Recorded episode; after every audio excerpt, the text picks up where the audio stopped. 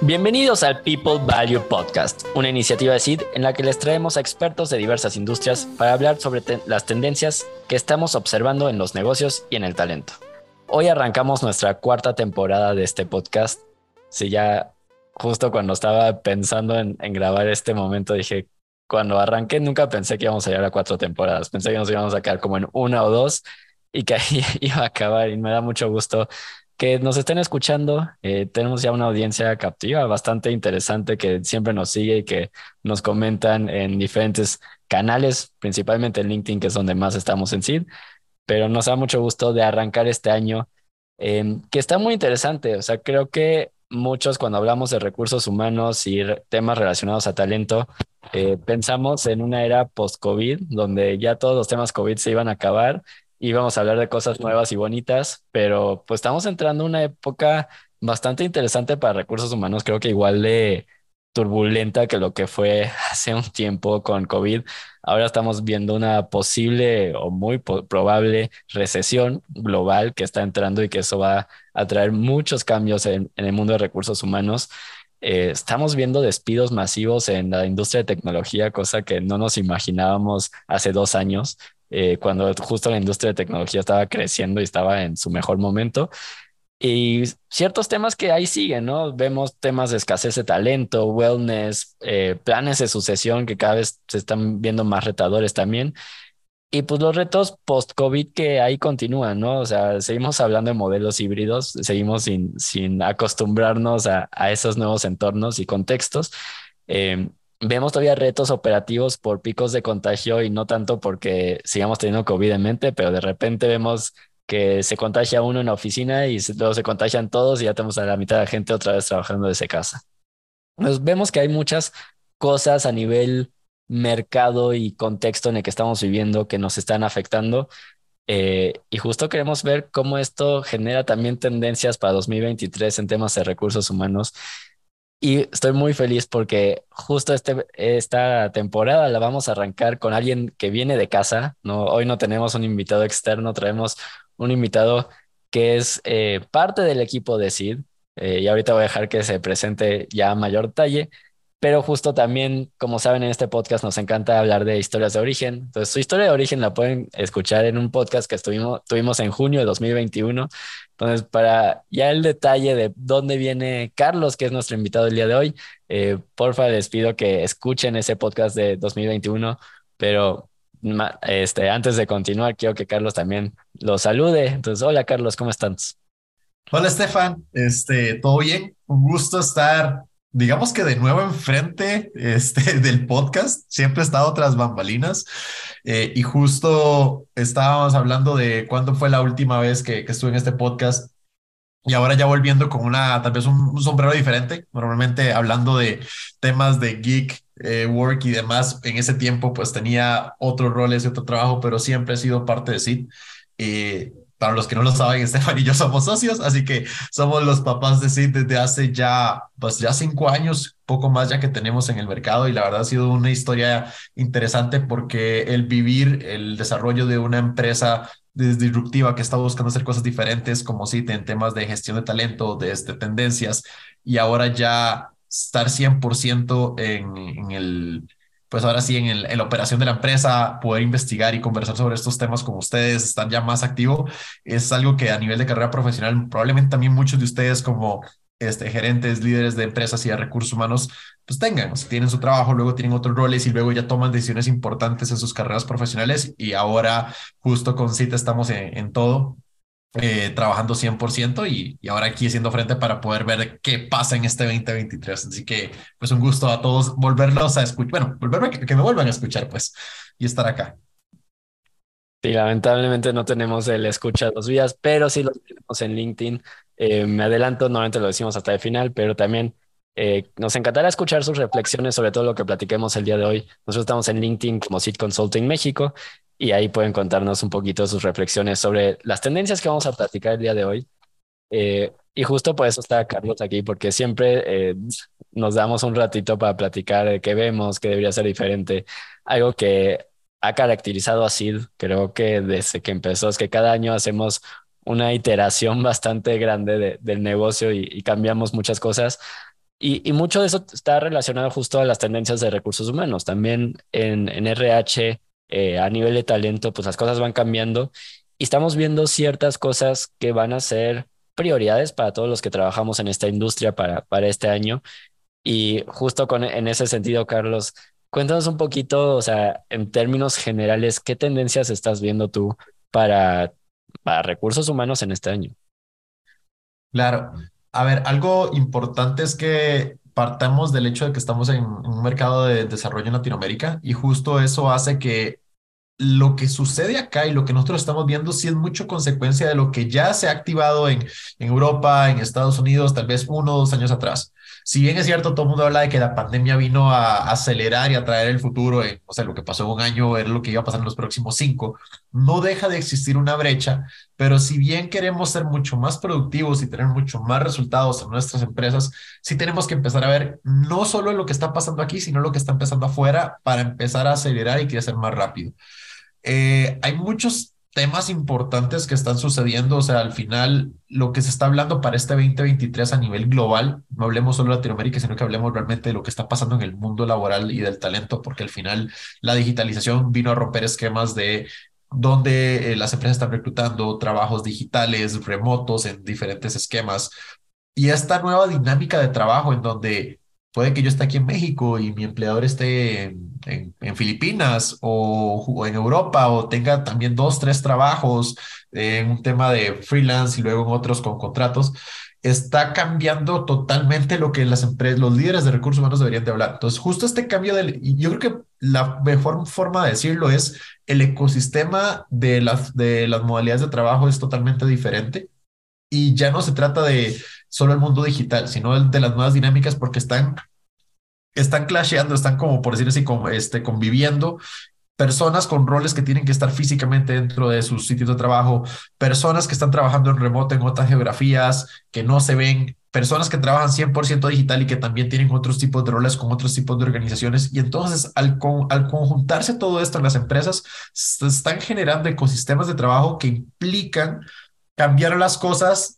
pero ya redefinirlas. Y esta redefinición es lo que ahorita las empresas están enfrentando como reto principal y que no saben todavía justo esa definición cómo tiene que ser, porque la, lo que también es, no, yo me estoy dando cuenta, y eso ya es una opinión muy personal, es que este es el momento en el que cada empresa tiene que redefinir por sí sola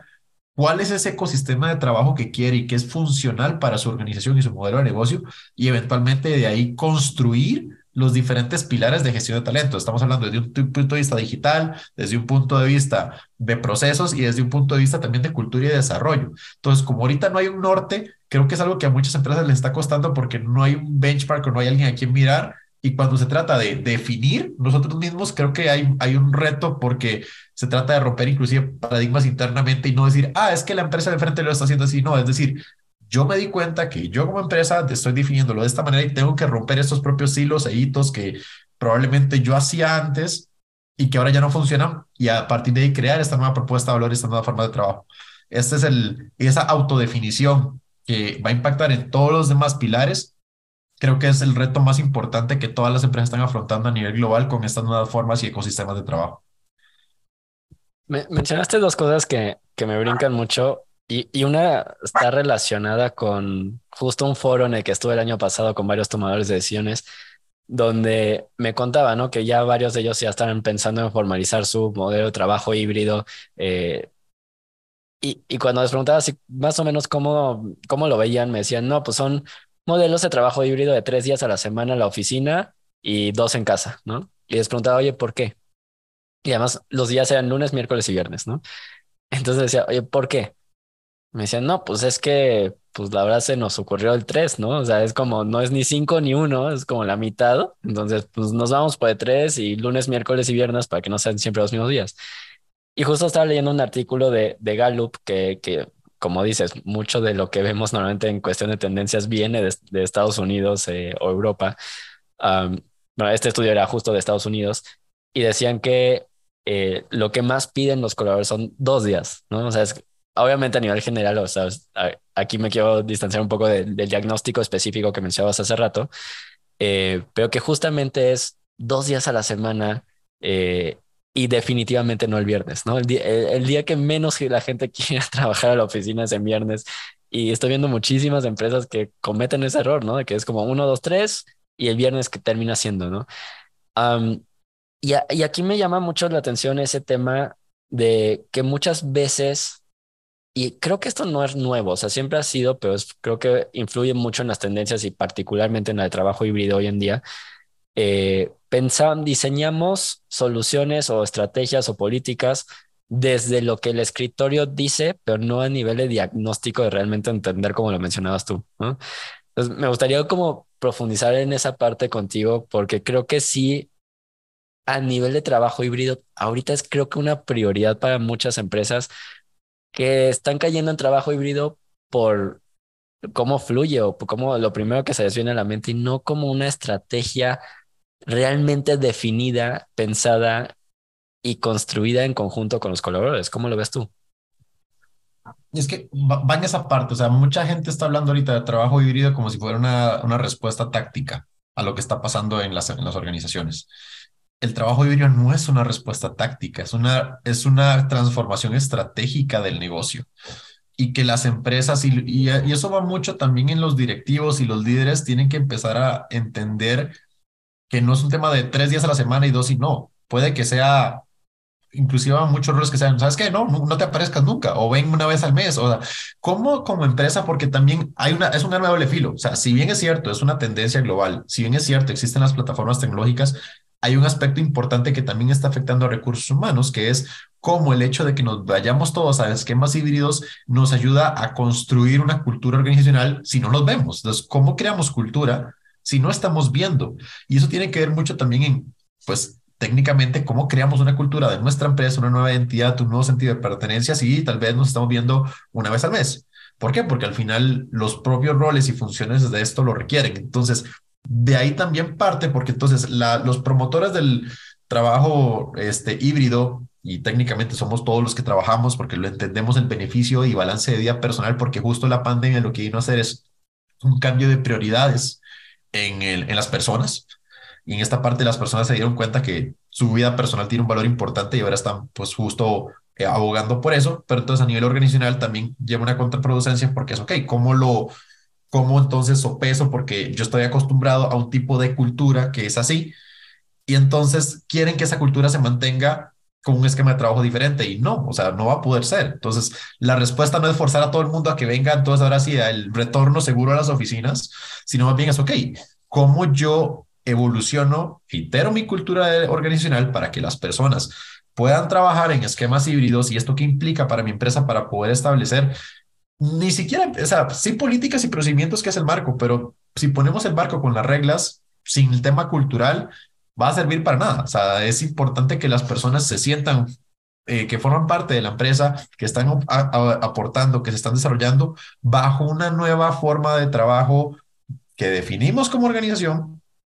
y que eso está para quedarse. O sea, por ejemplo, estaba leyendo datos que en LinkedIn,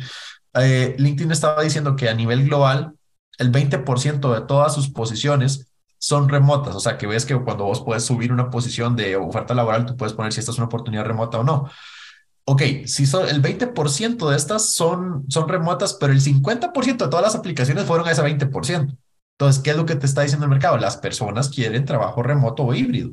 Entonces, tomando en cuenta eso, ¿cómo logramos redefinir este esquema de trabajo y también tenemos que romper entonces paradigmas internos, porque no es llegar y decir, no, es que tenemos que ir a la oficina porque si no, no funciona. Entonces, mi respuesta sería, ¿qué tanto realmente este, cambiaste tu cadena de valor, tus procesos, tu,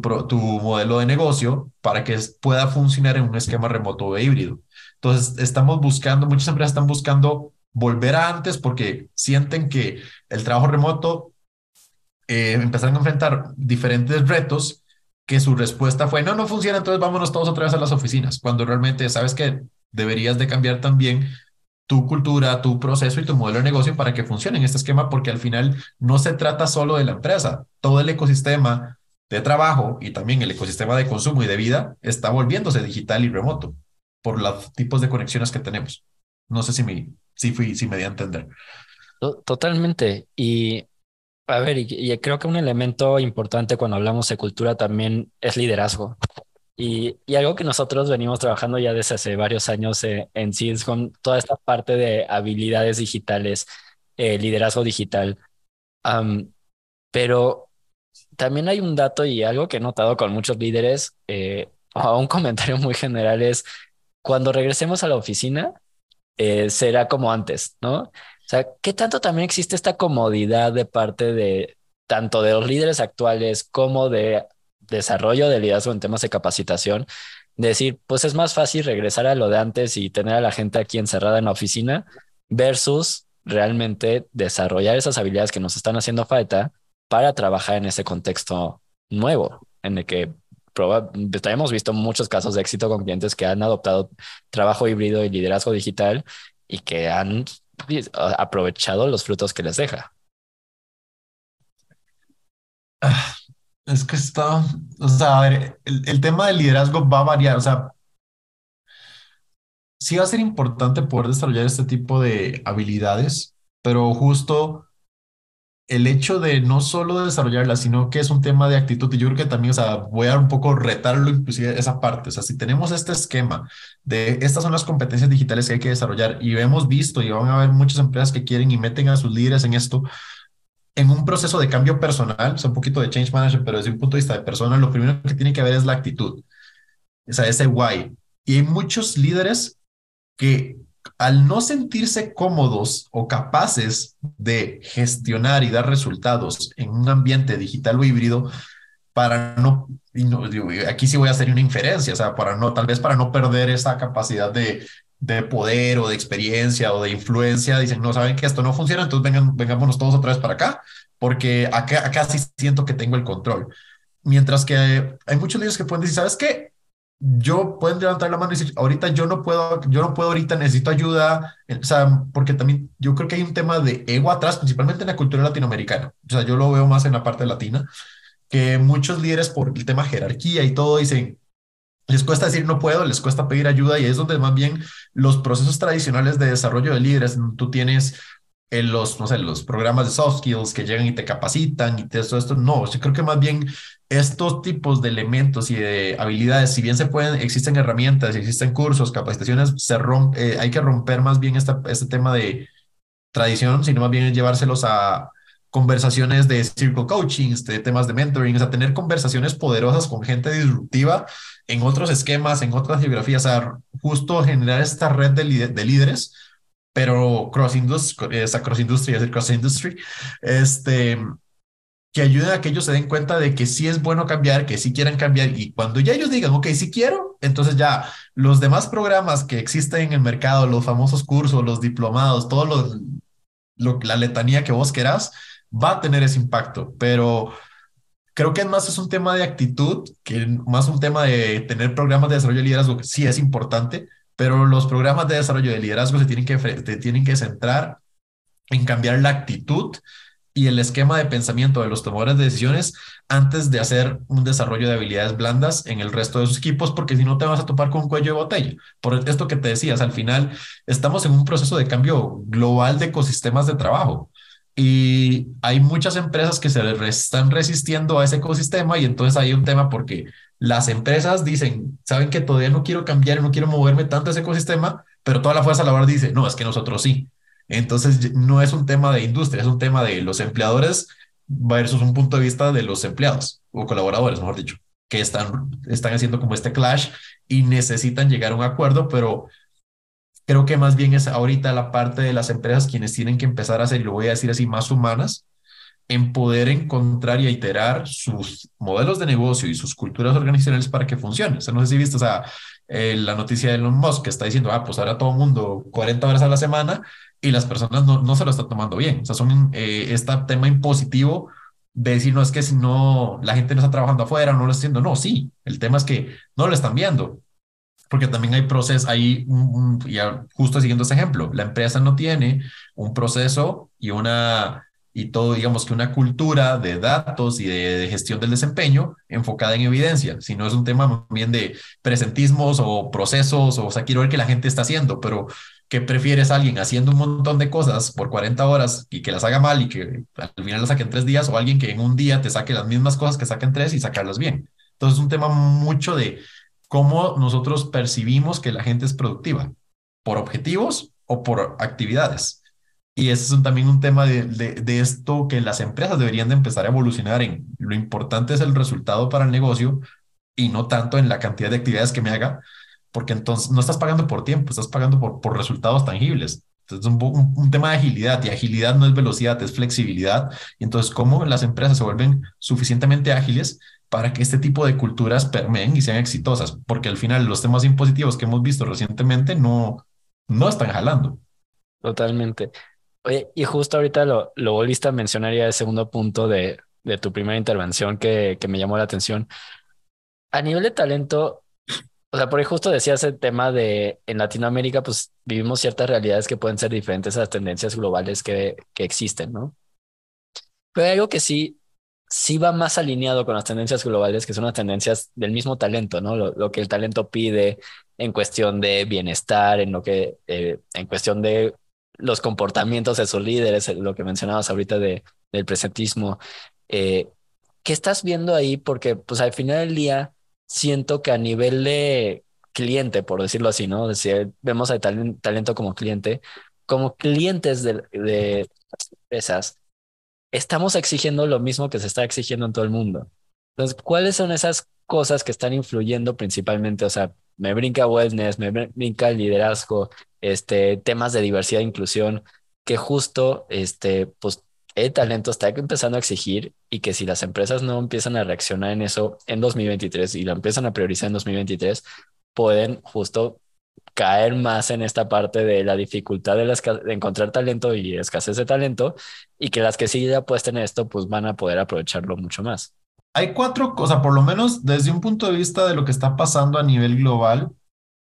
si bien es cierto, hay temas importantes, todo el tema del upskilling eh, y, el, y el reskilling de los managers no, no sigue quitando eh, este tema de estar en el top, justo porque los líderes todavía, y lo que les decía, es un tema de primero tenemos que cambiar de habilidades a actitud, primero la actitud y luego las habilidades, y creo que es un tema de change que hay que manejar. Hablamos también de temas del el well-being, que son todo el tema de cómo trabajamos este, todavía las consecuencias del burnout, o sea, el burnout de todo un tema pandémico no se cubre en un año, este, y todavía hay muchas cosas sucediendo, porque, por ejemplo, en Estados Unidos ya se sabe, se habla, y también, pues, cuando pasa en Estados Unidos también afecta en Latinoamérica, viene una potencial recesión, las personas están un poco estresadas porque si bien es cierto el nuevo crecimiento económico sus salarios por el tema de pandemia, viene también una segunda este, ola con toda una, una, una potencial recesión y entonces si esta capacidad de, de ahorro e ingreso pues está afectando también un poco el tema del estrés dentro de los diferentes tipos de, de, familias o ecosistemas que existen. Eh, eso también está afectando. Veo también un tema importante en cómo las organizaciones están empezando justo a reinventar y a redefinir este, este enfoque de cuál va a ser nuestro norte y nuestro propósito para poder atraer a las nuevas este, generaciones y que obviamente puedan eh, incrementar y crecer en sus nuevos modelos de negocio y los diferentes trabajos de ecosistemas que hay. Ahora, son, las menciono por encima porque creo que lo primero que tendríamos que estar haciendo nosotros en Latinoamérica para disminuir este gap que tenemos con respecto a Estados Unidos y Europa, que ellos están ya hablando, por ejemplo, tendencias para el 2023 en estas geografías ya incluyen también temas de metaverso en recursos humanos, este, algoritmos de toma de decisiones de recursos humanos, que nosotros todavía no tenemos ese nivel de madurez pero todo eso, ellos son capaces de trabajar esos temas y de inclusive desarrollar y, buscar soluciones de una manera más integral porque el rol del, del director de recursos humanos o del CHRO es un rol estratégico reconocido. Aquí en Latinoamérica, no tanto. Todavía no a ese nivel. ¿Y a qué me refiero con eso? O sea, si ustedes son directores de recursos humanos o gerentes de recursos humanos, ¿qué tanto ustedes se sientan con el CEO a hablar de lo que está pasando en la empresa?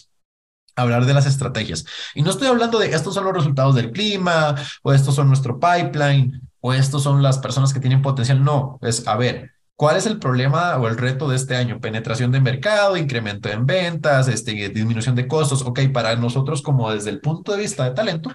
poder encontrar soluciones cuantificables para poder dar valor al negocio y entonces podamos aportar esta perspectiva humana que nos permite manejar estratégicamente todos estos temas, porque lo que yo, e insisto, o sea, yo veo que nuestra brecha como región es que vemos todo este tema todavía muy transaccional y no es transaccional, es estratégico, pero para que sea estratégico, los líderes de recursos humanos tendrían que tener este exposure, estas conversaciones de negocio y de poder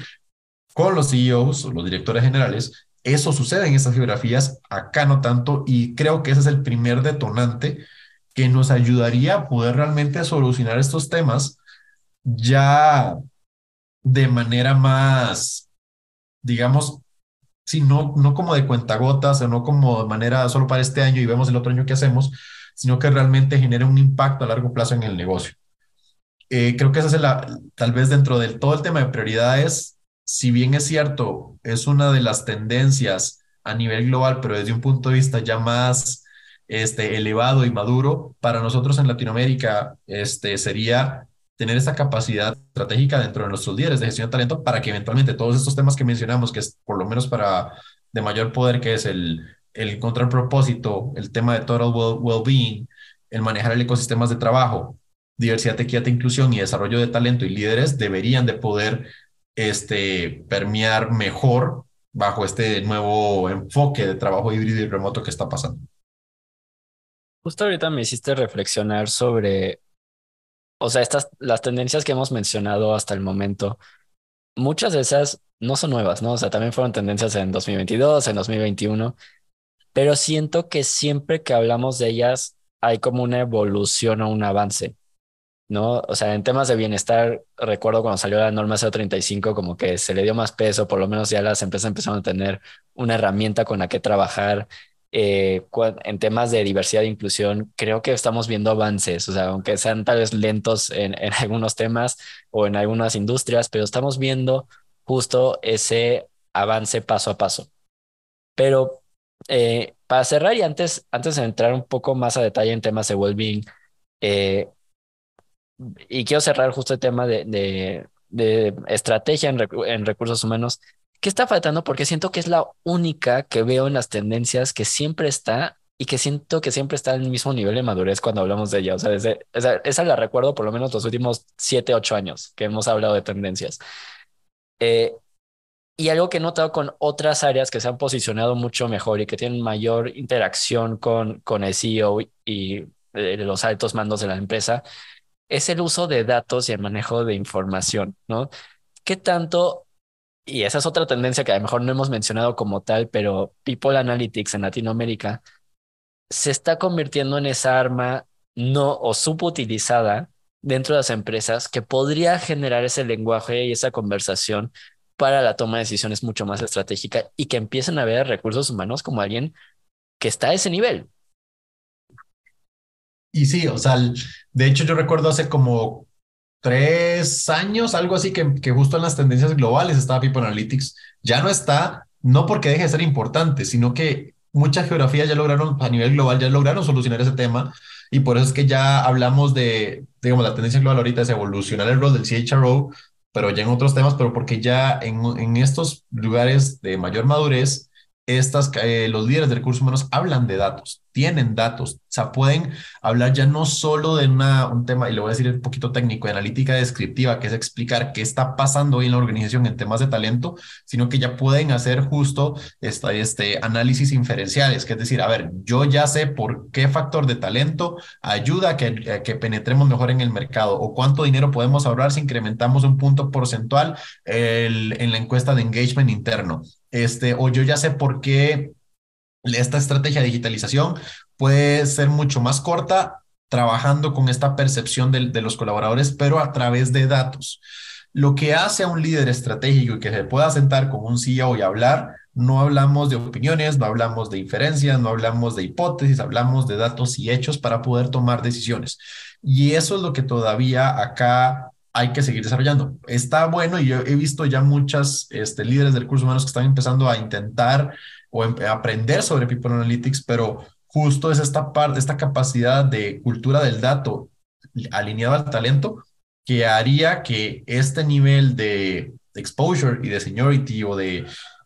percepción, percepción estratégica más bien de un líder de recursos humanos se siente y tenga impacto en, una, en, un, board de en un board con directores eh, o que está hablando el de ventas con el de finanzas y el CEO, que él pueda decir, ah, claro, es que estos son los datos que respaldan o que están acelerando este crecimiento o no. Deberíamos de cambiar esa estrategia para poder disminuir esta este impacto en el negocio. Creo que la, al, la cultura del dato, si bien es cierto, ya no está en tendencia a nivel global, yo, porque estamos hablando de tendencias globales, en Latinoamérica yo creo que sí debería estar siendo, estar en el top todavía, porque va alineada a esta capacidad estratégica de los líderes de recursos humanos de tener el impacto y, el, y digamos que el involucramiento necesario para que el negocio crezca y pueda manejar todos estos temas que no, no son exclusivos de recursos humanos, porque o sea, es que si ves todo el tema de ecosistema de trabajo, el tema de líderes en general, eh, diversidad, and so on, no es un tema de solo recursos humanos, afecta a todas las áreas, a supply chain, a ventas, a marketing,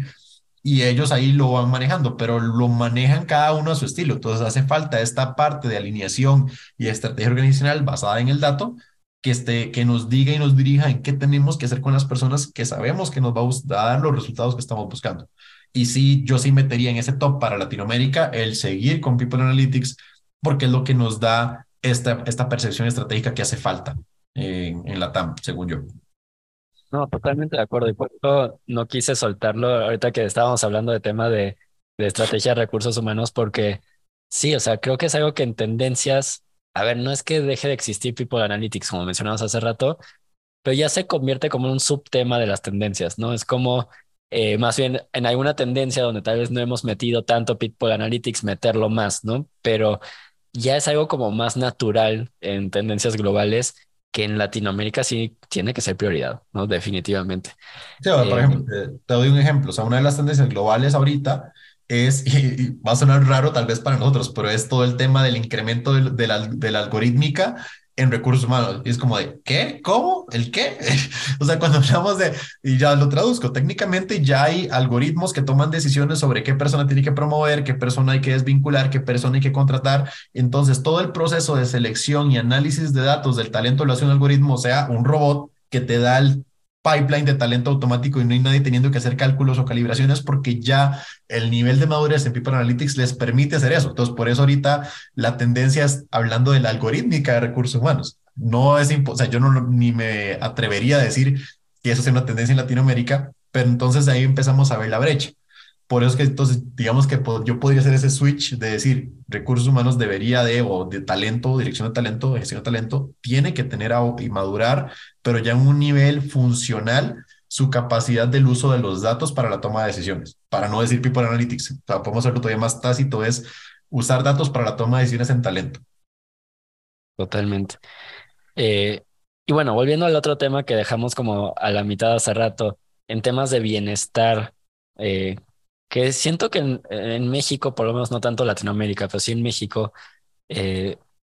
creo que la tendencia se estancó, el crecimiento de esa tendencia se estancó cuando salió Norma 035 y ahora todo gira en torno a Norma 035, pero hay mucho más. Como, danos un paraguas un poco de qué tendríamos que estar hablando en temas de bienestar. Bueno, ahí un poco recapitulando para los que no son de México, la norma 035 es una norma que se implementa en México para poder entender cuáles son las implicaciones o este socio, se me, se me va la palabra técnica, son Los riesgos psicosociales. Psicosociales, es que se me va esa parte siempre. Los riesgos psicosociales que las personas tienen en el trabajo para que las empresas puedan atenderlos. O sea, sabemos que en ciertos tipos de trabajo el, o sea, el riesgo siempre va a existir. Lo importante es que existan procesos de mitigación. Y para eso existe esta norma, que es una encuesta que se aplica para que se pueda como tener este awareness y que tengamos políticas que, que puedan sustentar este, y mitigar estos riesgos. Ahora, justo lo que tú decías, o sea, tomó pico en el, cuando nació esta norma, pero de nuevo, lo ven como un tema transaccional. O sea, ahora las empresas como, ah, pues ya me toca aplicar la, la norma, aplico la encuesta, resultados, vámonos, check, check, check, y ya. O sea, hay empresas que pueden sacarle mayor, y sí he visto empresas que le sacan mayor provecho a esa información, pero de nuevo es un tema de actitud y de percepción de la información. Y volviendo un poco a temas de People Analytics, a ver, esos son datos e informaciones, información que nos ayuda a tomar decisiones sobre qué tendríamos que estar haciendo con nuestro talento. Si vemos que existen, que hay una tendencia de personas que están teniendo de alto, altos niveles de, au- de ausentismo por un tema de burnout y estrés laboral por diferentes temas. O sea, no es solo llegar y, canalizarlo con alguien que lo pueda atender. Es como, ok, aquí hay algo que me está haciendo que la gente me empiece a faltar mucho porque se estresa mucho y está teniendo afectaciones físicas. Entonces, justo qué tendría yo que hacer a nivel estratégico para tomar decisiones de este well-being, porque son tres niveles. Está la parte mental, la parte física y la parte financiera.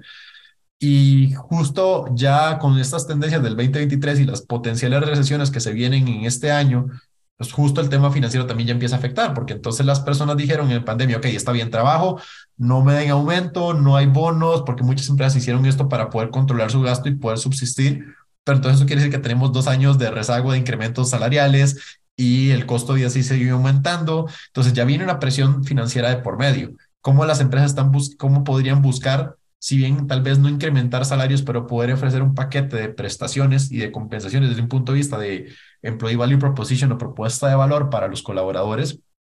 que les ayude a poder justo gestionar, mitigar y desarrollarse en el ambiente laboral en el cual están. Porque muchas veces como así, ah, aquí te va el para que te sientas bien y te ponen a todos tus cursitos y tu nutriólogo y tu gimnasio, pero puede que a nivel población, a tu población eso no le interesa o los riesgos son diferentes. Capaz es un tema de, este, de afectación tal vez por, no sé, temas de diabetes o temas de, más bien un, eh, un tema de cuidado de adultos mayores, porque hay una, ahorita también, bueno, todavía no nos ha tocado, pero nos va a tocar una generación en donde vamos a tener que cuidar a, a nuestros padres este, por la pirámide generacional inversa. Entonces, ahí entender las características de nuestra población para poder otorgar un, un paquete de o una estrategia de well-being que sea funcional para el negocio y que no sea estándar, es lo que nos ayuda a tomar decisiones específicas que diga la gente, ok, me siento escuchado, me siento cuidado y esto me funciona, entonces me quedo acá, porque estoy percibiendo ese valor, porque el, tema de, de well-being es un, es un punto desde la propuesta de valor al empleado que no tiene que ser dado de alta a lo estándar. Ejemplo, este, inclusive para las nuevas generaciones que no tenemos hijos, lo que tenemos son perros, la gente dice, así, ah, un seguro de gastos médicos para tu familia, tu esposa y tus hijos. Ok, yo a mi, a mi edad mi papá tenía ya tres hijos y un matrimonio y una deuda y una casa. Yo tengo dos perros. Entonces, a mí me funcionaría más que me ofrecieran un paquete de seguro de gastos médicos para las mascotas, que sí existe, que para esposa e hijos, porque no es funcional. Entonces, entender la nueva forma de vida de los colaboradores en sus diferentes generaciones, porque tienes diferentes generaciones, te permitiría inclusive hasta personalizar el tipo de, de paquetes y de prestaciones de un tema de well-being que les das, de un tema de tiempo, el tema de acceso a ciertos servicios que para ciertas generaciones son de mayor valor que otros, porque ya no es, y lo, ya eso se ha hablado desde hace años, hay tres, ya cuatro generaciones trabajando al mismo tiempo. Este es, es, es, es, ilógico pensar que a las cuatro nos gustan lo mismo y que nos importa lo mismo y nuestras prioridades son las mismas. Por ende, también todo el tema de cuidar esta parte de well-being integral implica poder personalizar la experiencia y de los beneficios que prestamos para que cada persona en su etapa de vida en la que esté pueda justo tal vez tener este tipo de servicios de salud integral que les permiten ser mucho más productivos, sentirse engaged con la empresa y por ende, pues obviamente mantener una relación más a largo plazo con la organización y poderles entregar mayor valor. Totalmente. Y, y, creo que algo que vamos a ver a lo largo de las tendencias que hemos platicado es justo cómo recursos humanos están en el centro estratégico, ¿no? O sea, ya no es transaccional, como dice Carlos. Eh, y hay otro tema que, pues creo que ha evolucionado mucho en, en los últimos años, pero que tiene que seguir siendo prioridad, es todo el tema de inclusión, ¿no? Y, y ahorita que hablabas de bienestar y justo decías como ya las personas tenemos necesidades diferentes, pues tiene que ver con inclusión al final del día también, ¿no? ¿Qué estamos viendo en ese, en ese entorno? Eh, justo hace rato platicábamos eh, e, en las iniciales de temas de diversidad, equidad e inclusión, que ahora ya apareció, hoy cada vez es más común, una B. Cuéntanos un poquito de, de eso y, y, qué más se está haciendo en temas de inclusión. Claro. Bueno, la B es la parte de belonging, o sea, ya es este, diversidad, este, equidad, inclusión y ahora belonging, que es sentido de pertenencia. Podemos inclusive hasta este, cruzarlo con el tema del compromiso y el engagement que tienen las, las personas de, la, de las diferentes poblaciones y la diversidad dentro de una empresa. Y ya no solo estamos hablando de temas de diversidad sexual, de género, ya el tema de generaciones sigue pegando mucho más. Pero justo lo que me he dado cuenta, yo que participo en varias cosas de diversidad e inclusión, es que el esfuerzo y la mayor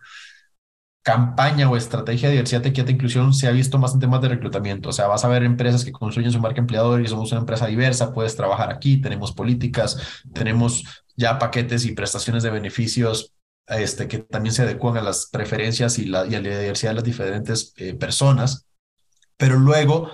esa promesa de valor y esa propuesta se va difuminando conforme más tiempo pasa en la empresa, porque eso, bueno, ¿y ahora qué? O sea, ¿y qué sigue para mí? ¿Y cómo me desarrollo como líder? ¿Y cómo me desarrollo en otros tipos de, temas? Y yo creo que por eso es que tal vez viene la B, tomando mayor relevancia porque este sentido de pertenencia es como de, bueno, o sea, ya me, me, me hicieron el comercial, me compré la idea, se me hizo sexy trabajar ahí, voy para allá, entro, está muy padre, hay grupos de diversidad, me da uno, pero después me, y voy a estar, me he dado cuenta que también muchas de las actividades es mucho de, ah, pues hagamos la fiesta, hagamos la reunión, demos una capacitación por ahí, pero luego eso realmente no permite en estrategias de talento si estamos hablando de una diversidad y una evolución, debería entonces de iterar en mayor representatividad de la diversidad poblacional en posiciones de liderazgo. Eso todavía no pasa ni en temas de mujeres, ni en temas de diversidad sexual, ni en temas de discapacidad. Entonces, ¿qué tan real es la propuesta de valor de, diversidad, equidad e inclusión? Por eso es que yo creo que la parte del belonging viene a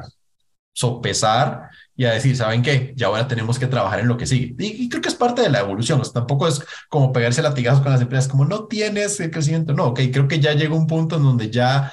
inclusive la base de población que hay permite que se puedan acelerar y, y gestar estos, estos programas, porque yo creo que algo muy padre sería, y no solo por un tema de cuotas, como todo el mundo es el famoso pleito de las cuotas, pues como a ver, técnicamente deberías tener representatividad de toda la población en tu capa de liderazgo porque ayuda a inspirar, ayuda a desarrollar, este, pero de nuevo, no lo hagas por publicidad, no lo hagas porque quiero ser el más de todos, tiene que ver con un tema de actitud, o sea, hazlo de manera genuina por las personas que están ahí contigo, porque qué padre poder tener a una, a una mujer líder, a una persona con discapacidad líder, a un representante de la diversidad sexual, este hombre o mujer trans en una posición que pueda hablar de negocio sin que, sin que el tema sea, ah, este, está, este, tiene una discapacidad, ah, es mujer, ah, este, es trans. No, es como de, es una persona bastante buena que puede trabajar y alcanzar su máximo potencial y tendríamos que poder tener un ecosistema laboral que permitiera eso. Entonces creo que la, la B está padre, siempre y cuando eh, no se convierta en una competencia sino que realmente sea algo genuino en donde el sentido de pertenencia nace del desarrollo real de las personas que trabajan con la empresa. Suena muy bonito, suena muy, lo voy a decir, muy, muy fluffy, pero, o sea, si, si eso no es real, las personas se van a dar cuenta y se van a mover, porque si lo haces por solo cumplir con una cuota, también eso sopesa y, y, pega en el sentido de pertenencia y en la parte de compromiso, porque la propia población y, tu, y tus colaboradores te van a decir, lo dices de la boca para afuera. Y eso es mucho con lo que las empresas están topando, porque en reclutamiento, y, no lo voy a demeritar, hacen un gran esfuerzo por construir un paquete atractivo, publicidad, este, market, talent marketing, y construir tal vez las condiciones para la primera parte del ciclo de vida del talento, que es cuando tú entras y empiezas a trabajar en tu carrera, pero ¿qué pasa cuando ya tienes dos, tres años? ¿Qué más hay para el resto de la diversidad de la población? Muy pocas cosas realmente. Y creo que ahí es la, la, evolución de esta parte que tendríamos que tener. Y eso, o sea, súmalo con todo el tema que hablamos de digital y este, el tema del remoto, porque creo que es una buena oportunidad porque entonces también tal vez al no, al mantener más, y, está raro, al, mantener más impersonal los procesos, los sesgos se pueden, o sea, se, se considero que pueden ser menos, y ahí sí es una opinión mía, porque no hay tal vez esa interacción que detona en ti eso, sino que lo ves más como el mensaje, el mail, el chat y eso puede generar mayores oportunidades de crecimiento para las personas, pero eventualmente tienen que haber interacciones en donde si luego los ves, no deberían de luego detonarse los sesgos en las personas, por ejemplo. Pero sí, es lo que se me ocurre en la cabeza. No, totalmente. Y creo que por eso también en sí estamos eh, apostándole mucho a programas de aceleración de talento diverso. Y que si se fijan, en realidad está alineado con todo lo que estamos mencionando, ¿no? O sea, sí estamos hablando de tendencias. Tampoco ahorita quiero marearlos con un millón de tendencias más, porque creo que este, ya hemos hablado de las principales, pero pero sí es importante que empecemos a ver en cuestión de, de, de talento que son cosas, o sea, ninguna de estas tendencias opera por sí sola, ¿no? O sea, todas se cruzan. Cuando mencionamos temas de diversidad, si se fijan, también hablamos de temas de prestaciones y bienestar. Cuando hablamos de prestaciones y bienestar, también estamos hablando de liderazgo. Eh, por todo el tema de salud mental, pues obviamente está, influye por parte de, de, de las habilidades de liderazgo que tengamos entre las empresas. Entonces, todo se va cruzando pero algo que para mí es muy importante, que tiene que ver con, con la parte de estrategia de recursos humanos, eh, y, y, lo vi en un artículo de las cinco prioridades de, de los líderes de recursos humanos de 2023, eh, publicado por Gartner, que justo decía, este año va a ser un reto porque tenemos que empezar a balancear dos cosas que parecen opuestas, ¿no? O sea, por un lado, todas las tendencias que mencionamos requieren de inversión en talento. O sea, eso es indispensable. O sea, sí necesitamos buena planeación de las inversiones que hagamos en las personas dentro de los negocios, pero al mismo tiempo vamos a tener las presiones de parte del negocio para ahorro de gastos este, y ver dónde podemos eh, acortar esos gastos que en una eventual recesión nos van a presionar, ¿no? Entonces, creo que aquí va a ser mucho más importante el tema de cómo los líderes de recursos humanos realmente vamos a empezar a balancear esos dos mundos, porque no podemos dejar de hacer uno por hacer el otro. Y lo mismo pasa en las necesidades de talento. O sea, vemos que hoy en día las personas pues, son mucho más conscientes de su balance vida-trabajo, como lo mencionaba Carlos hace rato. Eh, estamos viendo tendencias globales de, de, fuerza laboral, ¿no? O sea, hoy en día es mucho más fácil aplicar una vacante en Estados Unidos y trabajar desde México que lo que era hace unos años. Eh, y así en general para Latinoamérica, Europa, etcétera, ¿no? O sea, ya hoy en día la fuerza laboral ya es, ya es global. Eh, pero por el otro lado tenemos los requerimientos del negocio, ¿no? Que, es, que pues hay ciertas cosas que simplemente el negocio lo necesita de cierta manera y que no, que no tenemos eh, tan en el radar para, para hacerlo diferente. Entonces, creo que eso va a ser un reto, ya hablando como de tendencias de líderes específicamente de recursos humanos, eh, que van a tener que aprender a balancear mucho más esos dos escenarios. No sé, Carlos, si tú ves alguna otra tendencia que se nos esté yendo que sea súper importante para este año en, en, tema en Latinoamérica. No sé si sea tendencia, pero sí es como conectado con esta idea que vos decís. Es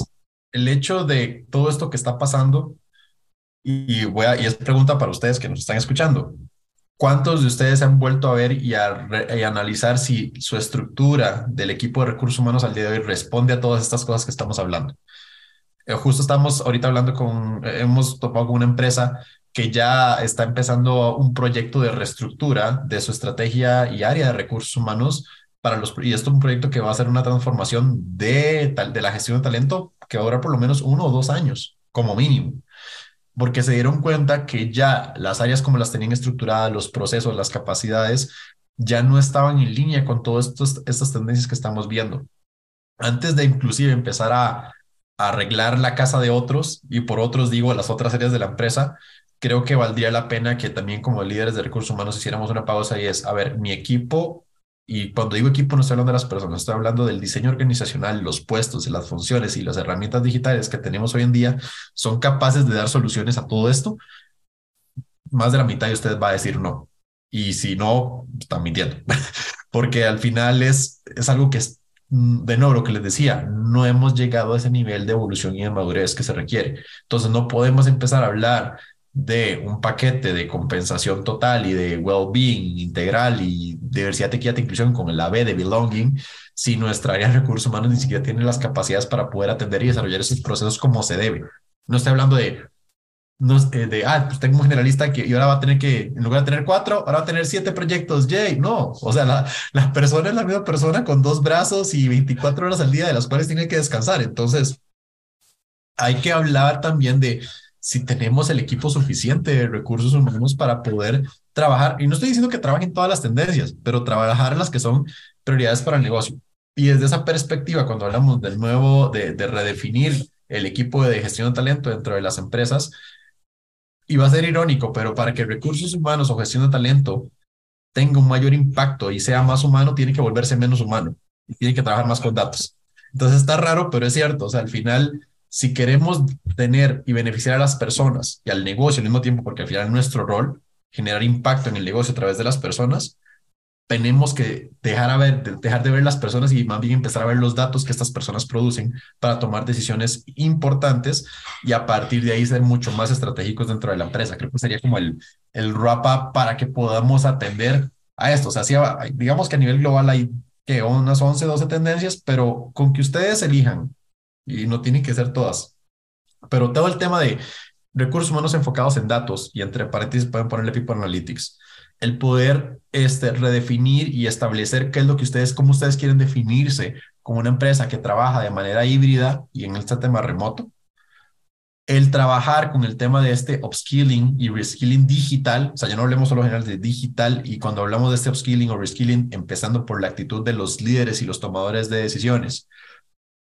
y trabajar con todo el tema del, del well-being y desarrollo de las personas dentro de, esto, de este nuevo ecosistema definido, son cuatro cosas. Elijan una o dos y trabajen eso en este año para que también no, no, no se abrumen.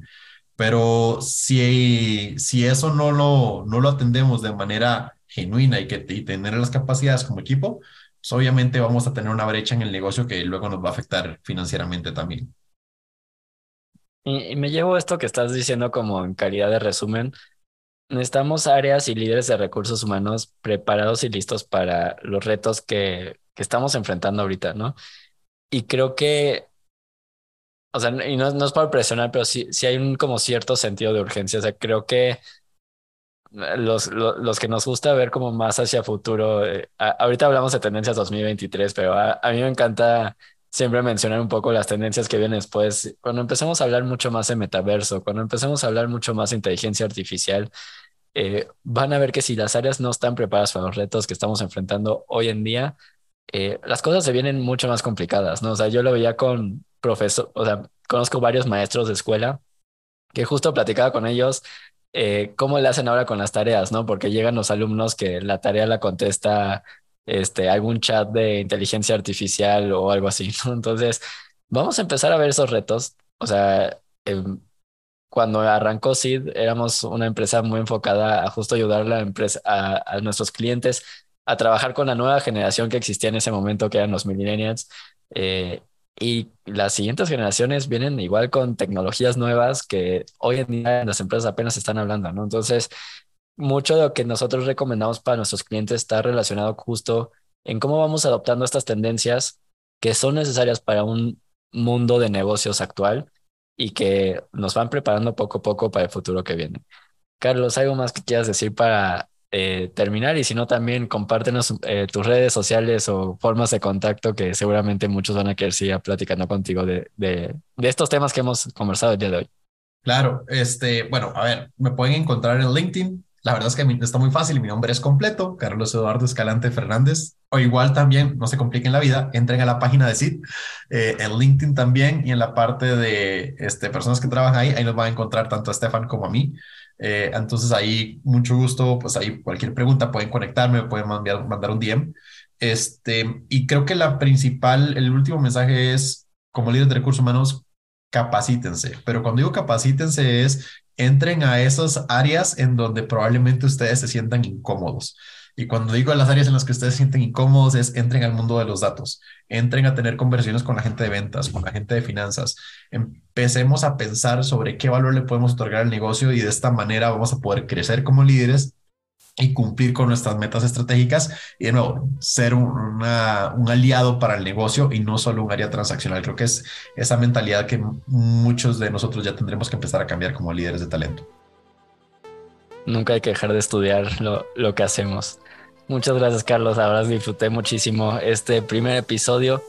como ven, hablamos de muchísimos temas y, esperamos a lo largo de esta temporada poder ir aterrizando todos los temas de los que hemos platicado, eh, traerles expertos que nos ayuden a profundizar en cualquiera de estas tendencias. Eh, van a estar escuchando más sobre nosotros. En nuestras redes sociales también pueden encontrar varios artículos eh, que justamente usamos para para el diseño de, este capítulo. Eh, los estamos compartiendo de manera frecuente, entonces también entren a nuestras redes sociales que ahí van a encontrar artículos súper interesantes. Los leemos en Seed Consulting México, en la red social de LinkedIn y nos escuchamos en la próxima.